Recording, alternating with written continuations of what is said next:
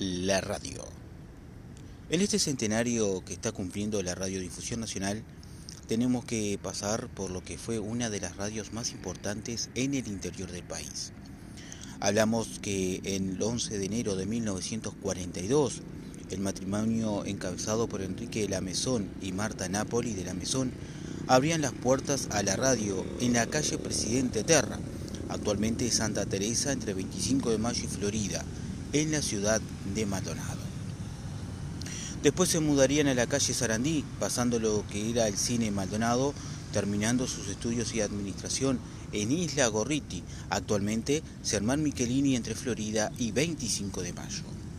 En 1942 habían muy pocos receptores de radio, cuando esta gente se larga desde Montevideo y se viene a instalar una radio en nuestra ciudad.